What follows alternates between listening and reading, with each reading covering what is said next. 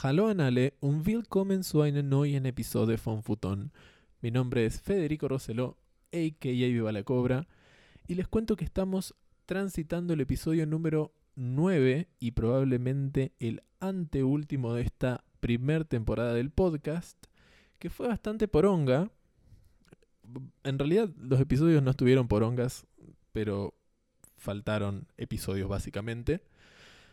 Pero ahora en agosto, si no me equivoco, en la primera semana de agosto eh, el podcast cumple su primer año y tengo ganas de probar algunas modificaciones. Así que, don't give up on Futón. Vamos a ver qué sale para la temporada 2.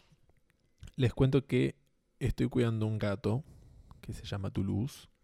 Así que pinto Futón ambulante y este episodio lo estoy grabando desde su casa. Y les cuento también que soy alérgico a los gatos, así que existe la posibilidad de que en algún momento del episodio me congestione y empiece a estornudar. Están advertidísimos. Y si llegan a escuchar voces de fondo que igual espero que no se escuchen, está sonando un episodio de un podcast random que puse para que los vecinos no piensen que estoy hablando solo. Y em, bueno, para los que estén escuchando por primera vez Futón, pueden encontrar todos los episodios en soundcloud.com barra podcast o ingresando en la sección podcast de narcótica.com.ar. Si después de chequearse un par de episodios les interesó más o menos de qué se trata Futón, pueden seguirme en Twitter arroba viva-la-cobra y ahí además se pueden enterar cuando sale un episodio nuevo que también puede ocurrir que los esté invitando a participar para opinar sobre el tema del episodio siguiente, así que fíjense. Y bueno, si no les interesó Negris, escúchense otros podcasts que hay, podcast para todos básicamente. En el que está sonando ahora acá de fondo están hablando de salsas picantes, por ejemplo, así que este episodio ya es mejor y todavía no dije absolutamente nada.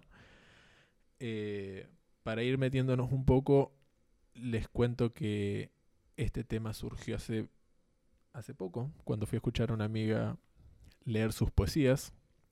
Y tiene que ver con esta cuestión de que eh, qué paja que esas movidas que se arman eh, aparecen de la nada y que no son una propuesta permanente que se pueda encontrar en determinados lugares de la ciudad. Y si es que son una propuesta permanente, ponele, eh, evidentemente no tienen la difusión que se merecen. Y de ahí que me quedé pensando en propuestas que yo considero que si estuvieran instaladas en la ciudad en la que vivo, que es Córdoba Capital, quizás eh, su oferta sería un poquito más interesante, eh, incluso más divertida. No sé si se entendió mucho la idea, pero paso a comentarles un par de propuestas que me apunté yo.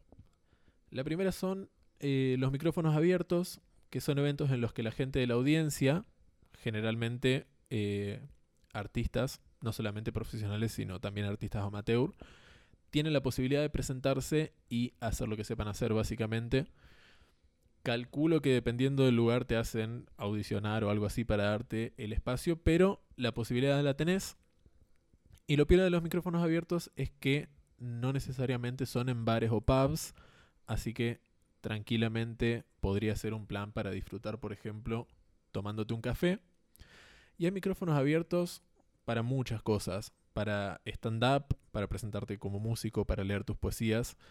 Eh, si sos DJ, eh, la variante se llama Open Decks, que es básicamente la misma idea enfocada en DJs.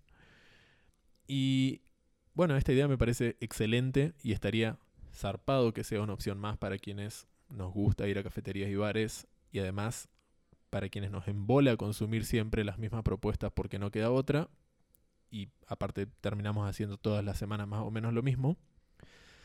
Y mm, sobre esto de los micrófonos abiertos, los otros días me contaron que hay otra variante en la que la gente lo que hace es contar experiencias incómodas o vergonzosas que les hayan pasado. Y bueno, eso me pareció un poco más loco. Y lo que me decían es que esta práctica como que garpaba además porque está comprobado que hace bien contar lo que a uno lo avergüenza.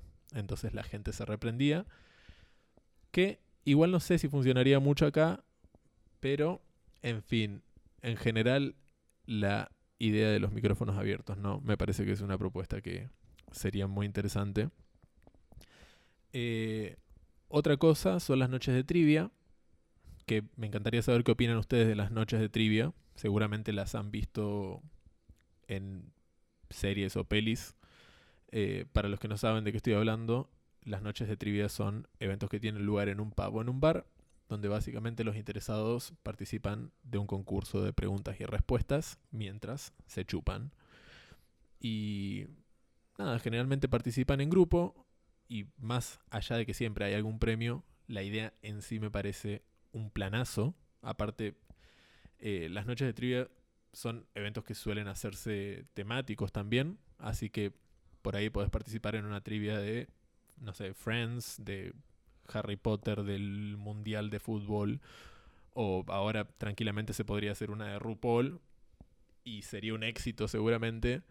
Eh, bueno, cuestión que, nada, de pronto estás en un bar lleno de gente que está toda muy en la misma. Y a mí, a mí me dijeron que hosté una noche de trivia de futón. Eh, y lo reharía, lo reharía si tuviera la posibilidad, lo reorganizaría. Eh, pero no sé qué onda la, recepción de los demás. ¿Ustedes irían a, a, una noche de trivia, ya sea a jugar o a ver? Eh, después cuéntanme en Curious Cat. Em, ¿Qué más? noches temáticas por década. Eh, las noches temáticas por década acá en Córdoba existen. Eh, las más conocidas creo que son la Back to 90s, donde básicamente tocan bandas tributo. Y si bien he ido alguna, creo que hay Had My Share de bandas tributo. Y mm, después está la otra, la Generación X, que honestamente me gustaban más cuando las hacían en Paris Bar que aquellas a las que asistí después. Pero Mm, la música por lo menos sigue estando piola.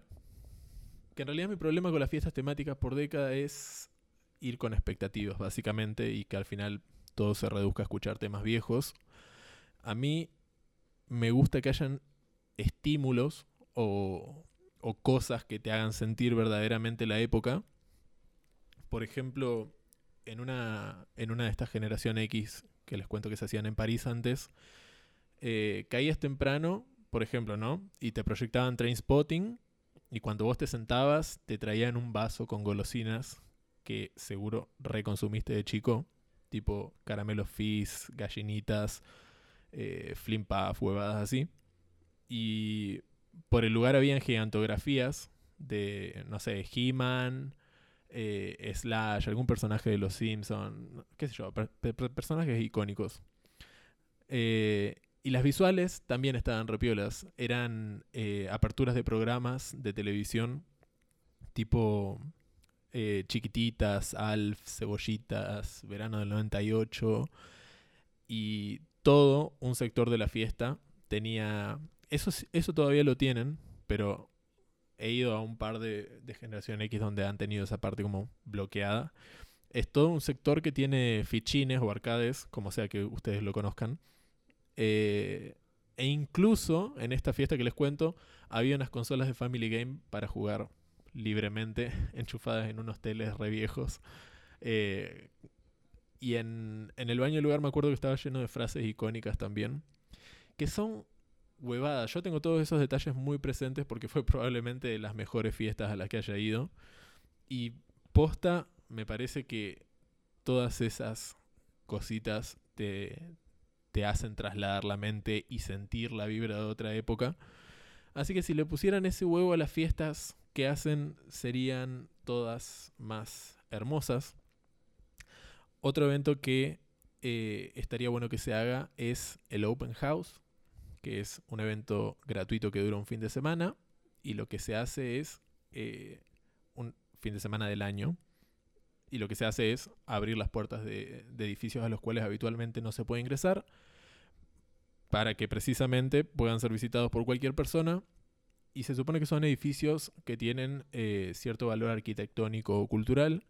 Y es una movida que nació en Londres y se hace en todo el mundo. Y acá también se hace, pero se hace en eh, Buenos Aires y Rosario nomás, creo. Pero es súper interesante y no entiendo cómo Córdoba todavía no ha organizado la suya con tantas cosas lindas que tiene para mostrar. Em, ¿Por dónde voy? 5. Ah.